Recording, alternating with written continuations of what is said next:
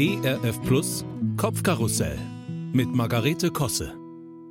Also Vorsorgeuntersuchungen sind ja wichtig. Und die werden ja auch je nach Alter von den Krankenkassen übernommen. Ich bin jetzt in einem Alter, wo mir da schon so einiges angeboten wird. Klar, es ist lästig, aber auf der anderen Seite bin ich mal wieder dankbar für unser Gesundheitssystem und habe mir daher auch ganz brav einen Termin zum Hautscreening gebucht. Bei einer Hautärztin aus Köln, die mir empfohlen wurde. Ich fand sie auch gleich sympathisch. Wir unterhielten uns gut und sie konnte trotz gründlichster Untersuchung nichts Auffälliges bei mir feststellen. Also eigentlich alles super. Bis zu unserem Schlussdialog. Ich sag zu ihr, also dann scheine ich ja nicht so zu diesen Hautsachen zu neigen. Darauf sie, nein, Sie neigen aber auch wirklich zu gar nichts.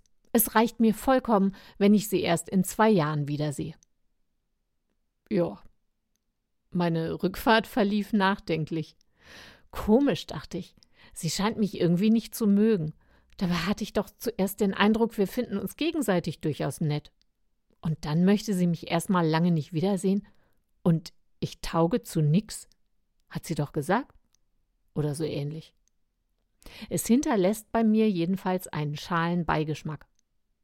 Zu Hause rufe ich mir dann doch nochmal den genauen Wortlaut ins Gedächtnis und muss über mich selbst grinsen. Gut, ihre Satzwahl war schon speziell, aber im Kern ja total positiv. Ich neige aber wirklich gar nicht zu irgendwelchen Hautkrebssachen. Wie wunderbar ist das denn? Es klang bloß so verflixt nach Taugenichts. Schon lustig, wie schnell man sich verhört, wenn mancher Satz ähnlich klingt wie etwas Blödes. Was ploppt da bloß auf im Gedächtnis? Ich kann mich nicht erinnern, dass mir als Kind mal gesagt wurde, ich würde zu nichts taugen, Gott sei Dank. Aber Moment, der Satz danach, da klingelt was bei mir. Wenn ich als Kind Ärger mit meiner Mutter hatte und danach wieder fröhlich zu ihr kam, um sie was zu fragen, dann konnte es sein, dass sie sagte, Solange du nicht einsichtig bist, möchte ich dich erstmal nicht sehen. Autsch, das sitzt. Abgewiesen werden ist kein schönes Gefühl. Und obwohl wir grundsätzlich eine richtig gute Beziehung hatten und ich völligen Frieden über meine nicht mehr lebenden Eltern habe, hat es mich anscheinend so getriggert, dass ich mich, auch Jahrzehnte später, auf dieser Frequenz recht leicht verhöre. Interessant. Mein Mann hatte sich übrigens zuletzt auch in einer Arztpraxis verhört.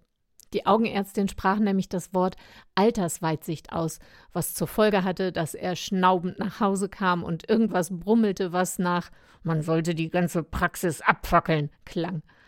Dabei tritt Altersweitsicht bereits ab dem 45. Lebensjahr auf und ist durchaus nicht als persönlich gemeinte Schikane der Ärzte zu werten. Wie auch immer. Ich möchte immer mehr lernen, Gutes zu hören und mich nicht irritieren zu lassen von Sätzen, die ich vielleicht nur missverstehe. In meinem Lieblingsbuch steht ein wunderschöner Satz. Ich habe dich je und je geliebt, darum habe ich dich zu mir gezogen aus lauter Güte. Den kann man nur richtig verstehen, oder? Und den lasse ich gern noch in mir nachhallen.